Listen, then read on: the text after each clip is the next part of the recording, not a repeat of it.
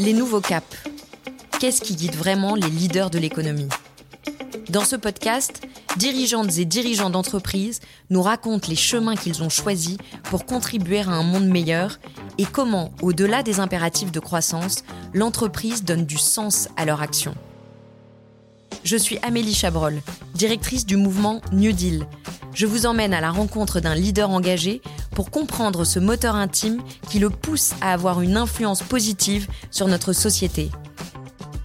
Des rêves de l'enfant aux défis de l'adulte, les nouveaux caps nous parlent de vision, de moyens d'agir et d'espoir pour le futur. Aujourd'hui, nous recevons Christopher Guérin, directeur général de Nexence. Convaincu par une nouvelle forme de croissance par la sobriété, Christopher Guérin a développé un modèle de management disruptif alliant économie, environnement et engagement, le E3. Un tournant stratégique, gage de rentabilité pour cette entreprise qui poursuit son ambition d'électrification durable dans le monde, avec un souci particulier d'inclusion et de transmission, valeur chère au cœur de ce patron engagé. Les nouveaux caps, c'est un podcast Capital Management avec New Deal, embarquement immédiat avec Christopher Guérin. Bonjour Christopher. Bonjour Amélie. Merci de me recevoir à domicile. On est chez vous, dans vos bureaux, au siège de Nexence. Euh, je voudrais peut-être qu'on commence d'abord, Christopher, par faire un petit retour euh, en arrière, si vous le voulez bien. Est-ce que vous pouvez me dire où vous avez grandi, quelle éducation vous avez reçue et quel enfant vous étiez? Ah, je suis pas un, grand fan de parler de moi, mais euh, écoutez, moi je suis, je suis né en région parisienne. Euh, J'étais un enfant plutôt rêveur. Euh, J'aimais bien euh, les romans d'anticipation, euh, prévoir l'avenir que je pouvais pas prévoir, et puis surtout, j'étais, j'ai, je peux me considérer comme ayant eu 25 ans d'échecs. Ah. Oui, mes 25 premières années étaient un total échec. D'accord. Voilà, à l'école, c'était très très compliqué pour mes parents avec les professeurs qui disaient dans tous les cas votre fils ne pourra jamais avoir un métier intellectuel. C'est difficile de l'imaginer. Et mon père disait mais il n'est pas manuel non plus donc euh, ça va être un gros souci. Comment justement comment votre engagement a commencé? Est-ce qu'il y a eu un événement personnel ou professionnel qui a déclenché euh, une prise de conscience chez vous et laquelle? Bah déjà, euh, quand vous avez 25 ans d'échec, ça, ça, commence à faire long. Donc on s'est dit, a un moment donné, il faut bien se redresser les manches. Et et euh, quand je suis parti en Angleterre pour mon premier job, euh, c'est là où je comprenais un peu le sens de ce que je voulais faire. Euh, en tout cas, je m'étais déjà ancré dans le travail, donc ça me faisait énormément de bien. Et ça a été, ça a été le grand basculement parce que là, je me suis dit, ok, je vais apprendre des choses, mais pour m'en servir tout de suite mmh. et, et, et, les rendre opérationnels. Ça, ça a été le plus grand déclencheur de ma vie qui fait que aujourd'hui, je suis là où je suis, quoi. En, en, en ayant démarré au plus bas de l'échelle comment votre parcours s'est opéré, euh, comment est-ce que vous avez évolué professionnellement et j'imagine que ça a teinté ensuite et ça teinte encore aujourd'hui euh, vos actions et votre manière d'opérer? Oui, bah, j'ai démarré très très bas. J'ai démarré euh, comme vendeur, mais vraiment dans une mhm. toute petite filiale, un peu perdue dans les méandres d'Alcatel à l'époque. D'accord. Qui était toute toute petite. J'étais dans le nord de la France. J'étais parisien, mais bon, je trouvais pas de poste à Paris. Et, euh, et j'ai, moi, je marchais bien. Et puis j'avais toujours cette volonté de trouver des, des raccourcis ou des pensées alternatives par rapport à mes prédécesseurs pour faire différemment. Mhm. Alors, parfois en mieux, parfois en moins bien, mais euh, toujours avec la volonté de faire mieux. Et ça m'a plutôt bien réussi parce qu'après j'ai changé de poste à peu près tous les deux ans, on me donnait des choses de plus en plus compliquées, des plus gros problèmes à gérer, et puis jusqu'au moment où, à l'âge de, de, 38 ans, on m'a donné, euh, c'était en 2008, on m'a donné euh, des activités qui sont en très, en très grande difficulté, et puis c'était le moment des subprimes, de la crise économique, donc la voiture était dans le fossé, et, et je suis devenu un peu euh, l'homme de gestion de crise, quoi. Au fur et à mesure. Mais surtout avec une approche de pensée alternative, de dire essayons de trouver des solutions qui sont différentes que celles utilisées par mes par nos prédécesseurs. Et par exemple, est-ce que enfin vous pouvez nous donner un, une, une, situation ou un, un, projet que vous avez développé un peu différemment justement par rapport à, à vos prédécesseurs? Je, je pense qu'en 2008 ça a été assez euh, marquant pour moi parce que j'étais euh, j'avais euh, la responsabilité malgré mon jeune, mon jeune âge de quatre, quatre usines en France, dont trois étaient en difficulté, et on m'a demandé d'en fermer deux. Donc déjà, quand vous avez un profil de vendeur, de plutôt développeur, et non pas, vous n'avez pas un profil de restructuration, donc mm. c'était un peu compliqué. Donc j'ai cherché à comprendre pourquoi on en était arrivé là, plutôt que de me mettre dans l'action. Bon ben, mes patrons me demandent de fermer, donc je ferme. Et, et j'ai demandé, en tout cas, notamment pour une des usines sur les deux, à ce qu'on me donne, on m'alloue un an de plus un an de plus parce que je me suis aperçu que l'usine était intrinsèquement euh, très bonne, euh, les produits étaient très captifs, très très demandés par le marché. C'était juste un mauvais management, quoi. Donc, et en fait, euh, en moins d'un an, on, l'a passé de 0 à 10% de marge opérationnelle et, et après 40%, on a fait x4 en 3 ans, juste parce qu'elle était mal gérée. Et c'est là que j'ai compris qu'il y avait la problématique n'était pas liée à l'usine et au marché en tant que mmh. tel, mais à un mauvais management. Et ça, ça a été un gros déclencheur pour la suite de ma carrière.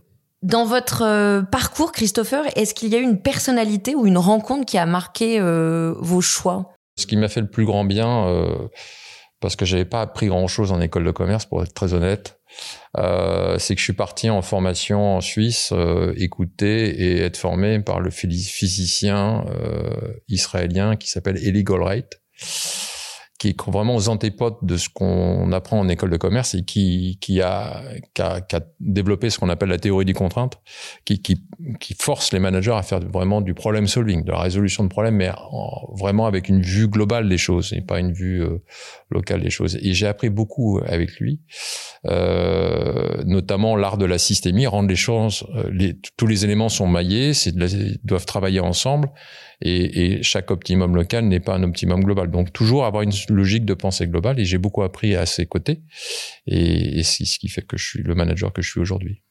C'était ma première grande rencontre, mais il y en a eu beaucoup après euh, au fil des années. Il y en a une autre à laquelle vous pensez qui a été euh, marquante pour vous euh bah, J'ai l'habitude de faire avec un petit groupe de dirigeants des, des retraites, des retraites de dirigeants. On, a passé quatre jours avec Mathieu Ricard dans les Alpes suisses, avec sur le thème euh, quel héritage, what kind of legacy we will leave for the society, donc quel héritage allons-nous laisser à notre société, petitesse, mais aussi société avec un grand S.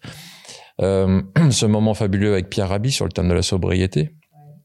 Et puis un, un moment plus plus récent, euh, juste avant le Covid, qui était assez marquant, c'était avec Cyril Dion. On est parti à 8 dans un monastère euh, au-dessus de Chambéry, assez glauque. Hein. Je vous dis, c'est très très route. Hein. Il, il, rouvrait, pour, il, était abandonné, il rouvrait rien que pour nous. Et, et, Cyril avait fait un écologiste patenté qui il, il, avait relevé le défi. Il dit écoutez, je vais pas vous parler parler avec vous pendant quatre jours parce que vous êtes des grands greenwashers, parce que vous êtes des dirigeants, vous savez bien communiquer et vous allez faire semblant de m'écouter, puis après. Mmh. Donc on va on va changer un peu de paradigme. Vous allez envoyer un de vos enfants en amont euh, ou neveu ou nièce, mais entre 12 et 18 ans, euh, qu'avec mes équipes, on va, on, va, on, va travailler avec eux pendant trois jours avant que vous arriviez. D'accord. Et c'est votre fils ou votre fille qui, qui, va vous challenger en direct. Et moi, j'ai envoyé ma fille de 16 ans, qui m'en veut encore parce que ah. vraiment, quand vous arrivez dans ce monastère avec les crucifix au-dessus de la chambre, etc., elle m'a dit c'était vraiment... Euh, un peu euh, l'exorciste, mais mais elle a beaucoup aimé parce que quand vous êtes challengé en tant que dirigeant par votre propre fille en disant papa quelle planète tu vas laisser en 2030, euh, ça fait un ancrage psychologique qui est beaucoup plus marquant que de juste aller dans, dans un séminaire. Voilà, donc ça c'était un moment très marquant pour moi. Comment est-ce que vous, votre action et vos convictions ont évolué euh, dans le temps et grâce peut-être à quels autres événements? Ah bah, les, les événements, c'est que vous savez, quand vous êtes enfant, vous voyez un monde. Mais quand vous êtes adulte, le monde dans lequel vous êtes, c'est plus du tout le monde dans lequel vous étiez, vous y étiez quand vous étiez enfant. Donc, euh, donc le monde évolue. Euh, et la, la problématique, c'est que maintenant, on est dans un monde en permacrise. Avant, les crises étaient plutôt en séquence. Moi, quand j'ai quitté l'école de commerce, il y avait bon la guerre en Irak. Euh, essentiellement. Et maintenant, vous avez des crises sanitaires, vous avez des crises géopolitiques, vous avez des crises cyber, vous avez des crises sociales, vous avez, vous avez des crises euh, climatiques, bien évidemment, mmh. euh, et, et, crises économiques. Donc, les crises s'empilent. Donc maintenant, on vit dans un monde en, en, permacrise. Donc le, le, le gros sujet aujourd'hui, c'est c'est qu'il faut surtout renforcer son intuition. Et votre intuition, vous la renforcez à travers vos convictions, parce que il faut qu'on pense temps long, mais qu'on soit très adaptatif, très agile par rapport au temps court, parce qu'on ne maîtrise plus rien.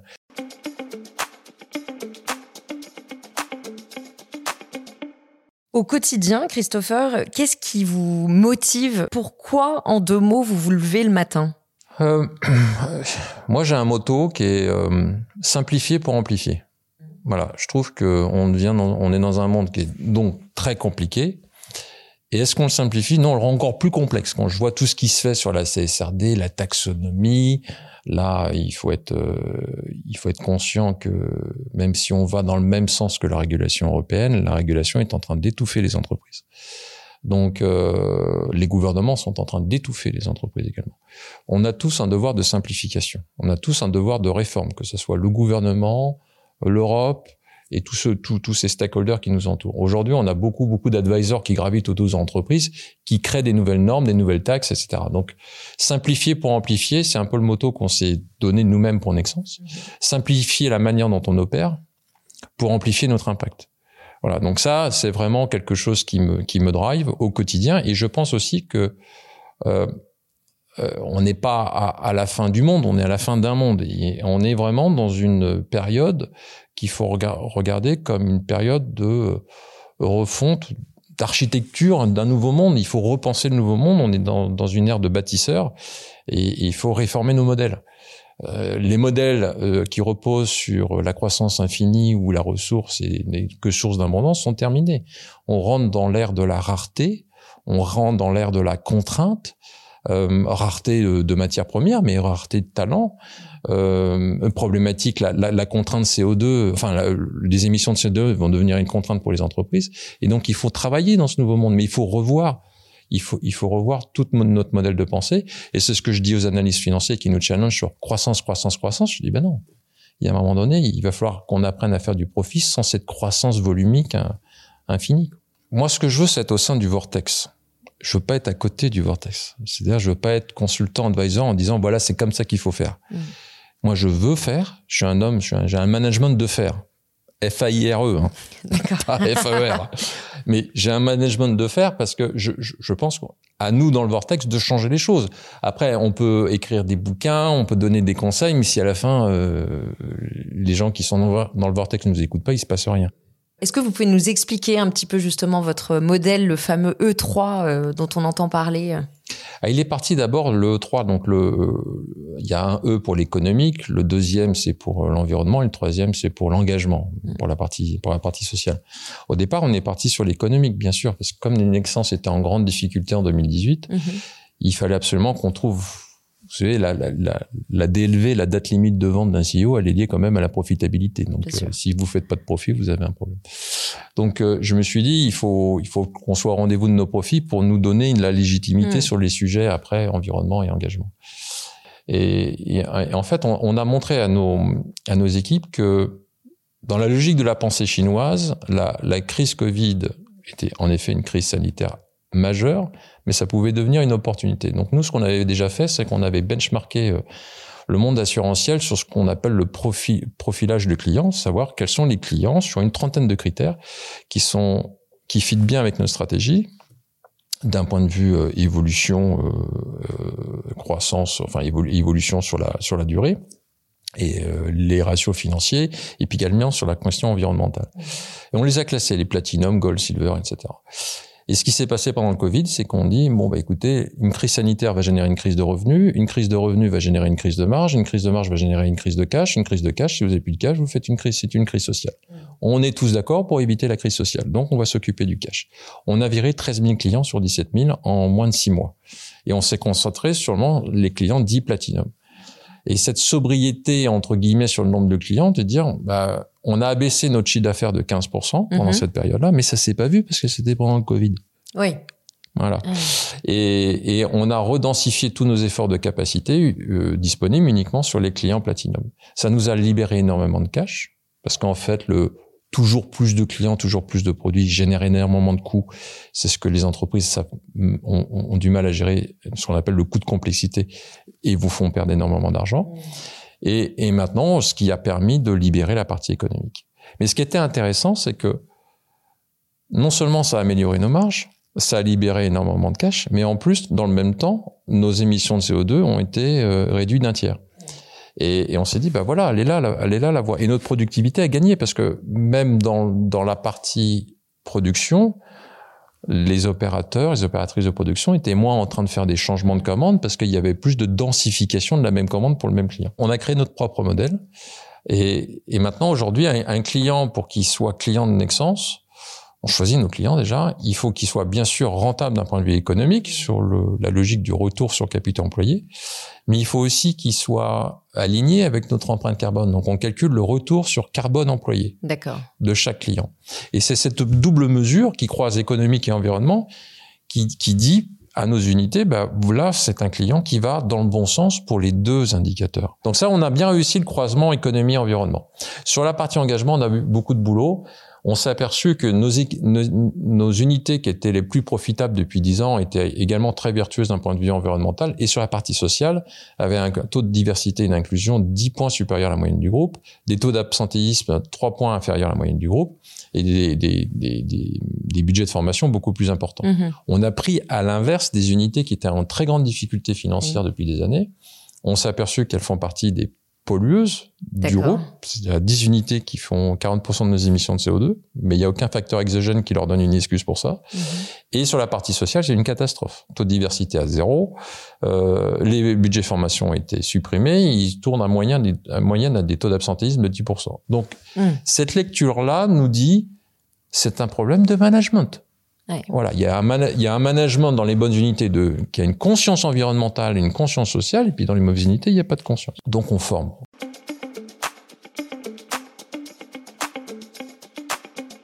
Comment vous arrivez à transmettre justement euh, ces valeurs, euh, cette mutation de modèle aussi euh, Comment est-ce que vous opérez ça?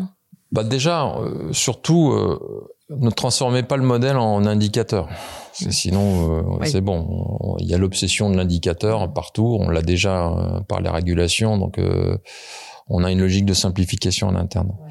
Donc, imprégnez d'abord l'empreinte, une sorte d'empreinte philosophique de ce que vous cherchez à faire. C'est intéressant d'ailleurs, vous me posiez la question parce que maintenant, on, on, on recrute des gens qui postulent chez nous à travers le modèle E3. Pour ça, oui. Ouais. Et, et, alors déjà, on a de la chance, on est sur la transition énergétique. Mm. Et on, on, connecte les fermes éoliennes en mer, les fermes solaires. On, là, on, interconnecte euh, des grands projets pour relier l'Afrique, les Moyen-Orient avec des câbles sous-marins électriques pour aller sourcer la puissance des fermes solaires de la zone Afrique, Moyen-Orient et d'amener cette énergie nucléaire en Europe subventionné par la Commission européenne parce que c'est une forme d'alternative au pipeline de gaz. Donc ça, là, on a incarné plein pendant pendant cinq ans. Donc on a la chance de participer déjà sur d'être au bon au bon moment sur les bons marchés, au bon endroit sur les bons marchés. Et, et en plus, le modèle de performance devient une source d'attractivité euh, de talent justement parce que L'environnement n'est pas juste un dashboard à côté hmm. dans dans le plan annuel, euh, dans, dans, dans, dans, le document annuel de référence de, de, de la société. C'est c'est c'est le modèle de performance de Nexence. Donc ça, c'est déjà ça rend déjà les choses très attractives. Et après, s'assurer euh, que tout le monde y prenne part, parce que nous, on est avant tout une société industrielle. 60% de notre population, c'est une population de col bleu, même si j'aime, pas le terme. Et on s'aperçoit que ce, cette population prend l'environnement vraiment à cœur. Euh, et, et, et, ça tombe bien parce que c'est là où on a un gros travail sur la gestion des déchets, le recyclage de, des matières premières. Et, et là, il y a une, une, une, forte prise. Et on va vraiment mettre le paquet sur cette euh, comment dire ce, cette zone, euh, cette, cette, partie de l'entreprise qui est très très industrialisée et surtout les remettre en, les remettre en avant parce que vous savez le monde ouvrier est toujours sur la ligne de front en, tant que crise, en tant que guerre et avec une faible reconnaissance. Donc ça, c'est un, nous c'est un gros gros sujet de fierté et euh, voilà. Voilà, je pense que c'est vraiment le modèle de performance qu'on essaye de transformer à travers, transférer au niveau de toute l'entreprise. En quoi est-ce que ce, ce, modèle, ce que vous faites dans votre entreprise, rejoint vos valeurs personnelles? En quoi est-ce que vous vous sentez euh, aligné, ou en tout cas, on vous sent aligné avec vos, vos valeurs? Bah, Déjà, quand vous... Le, le leadership authentique, c'est d'abord balayer devant sa porte. Donc, il faut travailler ses convictions personnelles avant qu'on puisse pouvoir convaincre les autres. Donc, il vous faut une colonne vertébrale personnelle qui, qui, qui soit forte. Hein. C'est un certain équilibre. À partir du moment où je fais des retraites personnelles sur le thème de l'environnement, c'est que quelque part j'ai besoin de m'extraire du conformisme de la société cotée euh, à qui on injecte tous les jours qu'il faut croître, croître, croître. Mmh. Donc j'ai besoin toujours de cette euh, cette soupape euh, pour pour pour bien définir mes valeurs. Parce que si je commence à avoir un boulot qui est qui est à l'opposé de mes valeurs, je peux pas tenir très longtemps. Et sur la partie sociale, moi, je viens de la base. J'ai toujours vécu dans une très grande mixité sociale. Donc ça, c'est vraiment ce qui, ce qui m'anime, d'être au plus proche de ceux qui créent le changement. Est-ce qu'il vous arrive de douter, Christopher, d'avoir certaines de vos convictions euh, qui sont un peu remises en question? Et comment vous surmontez ces difficultés? Euh, La pensée chinoise. Euh, il y a un petit livre que j'offre régulièrement de François Julien. On a la chance d'avoir l'un des plus grands sinologues qui existent au monde, philosophe François Julien, qui a écrit deux livres merveilleux L'un s'appelle le traité de l'efficacité et l'autre les transformations silencieuses. La pensée chinoise est complètement différente. Euh, elle est d'abord euh, beaucoup plus tournée vers l'extérieur. On essaye de déterminer euh, quel est l'environnement, l'environnement dans lequel on opère. On essaye de déterminer le potentiel de situation de notre entreprise dans cet environnement-là. Et, et, après, on, on évalue euh, euh, la planification à long terme. C'est pour ça qu'il y a les plans quinquennaux, c'est-à-dire vous vous trompez très très peu sur les plans à 10 ans, par contre vous vous plantez très souvent sur les plans à 2 ans. Et, et, et je pense que ça c'est fondamental, c'est-à-dire que la pensée chinoise, elle est sur la planification à long terme et sur l'intuition à court terme. Et quand on dit intuition, c'est le paradigme chinois que vous connaissez tous, c'est on est incapable de prédire les crises, il y aura des crises à court et moyen terme. Mais à vous de transformer la crise en opportunité. Et, c'est les principes qui sont qui, qui, font vraiment partie de mes convictions. C'est-à-dire, on peut pas éviter les crises. Il y en aura de plus en plus. Mais comment chaque crise peut devenir une opportunité pour transformer l'entreprise Et c'est ça tout l'enjeu. Donc pour vous, douter peut-être, c'est trouver des opportunités de faire différemment ou ça vous... Ah, surtout pas être emprisonné dans son esprit, oui, avec ses, ses convictions et ses modèles passés. Euh, L'avenir est aux learners, hein, aux apprenants. Euh, vous avez 80% dans une entreprise, vous avez 80% de knowers, de, de, de sachants qui essayent de reproduire tout ce qu'ils ont appris depuis 20 ans et puis vous avez une vingtaine de pourcents de learners. Si votre entreprise n'est fait que de learners, c'est un gros bordel. mais il faut il faut le juste équilibre, mais surtout à la tête de l'entreprise, il nous faut des profils apprenants parce que tout ce qu'on a appris depuis 30 ans est obsolète. Et on est rentré, comme je vous l'ai dit, dans l'ère des bâtisseurs, des architectes. il faut réinventer un nouveau monde avec des nouveaux modèles. Et, on a besoin de ça aujourd'hui. C'est fondamental. Comment vous transmettez ces valeurs à vos collaborateurs, votre famille, vos amis euh, on voit que vous êtes assez convaincu et oui convaincu, convaincu mais mais pas obtus surtout euh, surtout c'est structuré par exemple si on prend le modèle E3 il a été pensé en 2018 euh, en 2018 quand on m'a donné les clés de l'entreprise on avait des taux de croissance de 5% super mais on a fait un double profit warning donc j'ai pu démontrer aux équipes volume ne veut pas dire profit donc soyons d'accord que c'est pas la croissance qui vous a amené le profit. Il va falloir qu'on raisonne différemment. Euh, et on s'est dit si si on, on, on pense qu'uniquement au redressement économique de l'entreprise et qu'on met l'environnement comme un deuxième sujet, euh, euh voilà, qu'on traitera euh, en 2024, on va tout rater. Donc à nous de penser ce modèle ensemble. On l'a structuré, ça a mis du temps. Comme j'en avais un peu marre de répéter les choses pendant deux ans, oui j'en ai écrit un livre. Oui. C'est un livre pour l'interne, pour dire, voilà, ça c'est ma philosophie et euh, ce que je veux voir de Nexence en termes de modèle de performance pour les années à venir. Et donc, le, voilà, le livre s'appelle Pour aller dans le bon sens, donc tout est dit. Si vous deviez donner un conseil à un jeune qui a une idée, une conviction et qui ne saurait pas trop par où commencer pour le, le ou la faire vivre, qu'est-ce que vous lui diriez? Qu'est-ce que vous lui donneriez comme conseil? Bah, Je dirais déjà, n'écoute pas obligatoirement tes profs. Enfin, dans, dans mon expérience personnelle, on m'a toujours dit que je serais, j'étais voué à l'échec. Donc j'aimerais bien retrouver mes profs de l'époque euh, quand j'étais en terminale qui me disaient ça. Et euh, je, je, pense déjà euh, écrire son destin. on est on est dans un monde où tout, tout est possible, tout est permis. Euh, quand vous réfléchissez, quand vous êtes jeune, quand vous êtes enfant, vos parents choisissent vos sports, mon père a choisi la langue que je devais apprendre, c'était l'allemand, c'était horrible pour moi, donc j'ai pas appris espagnol malheureusement.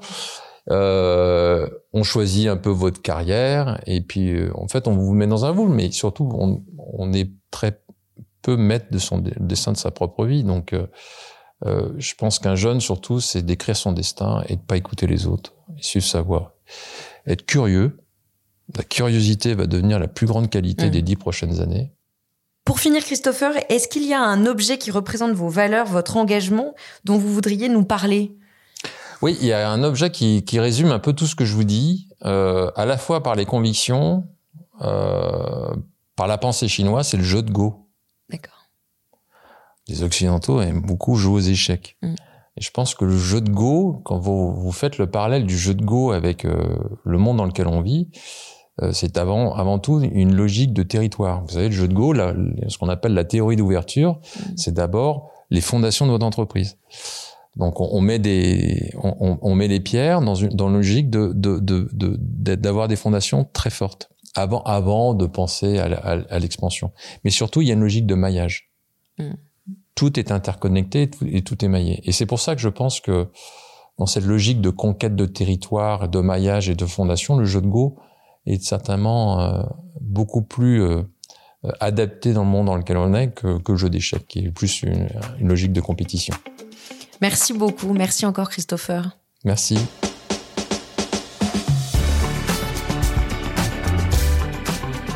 Les Nouveaux Caps est un podcast Capital Management avec New Deal. Si vous avez aimé cet épisode, n'hésitez pas à le partager et à vous abonner sur votre application de podcast préférée.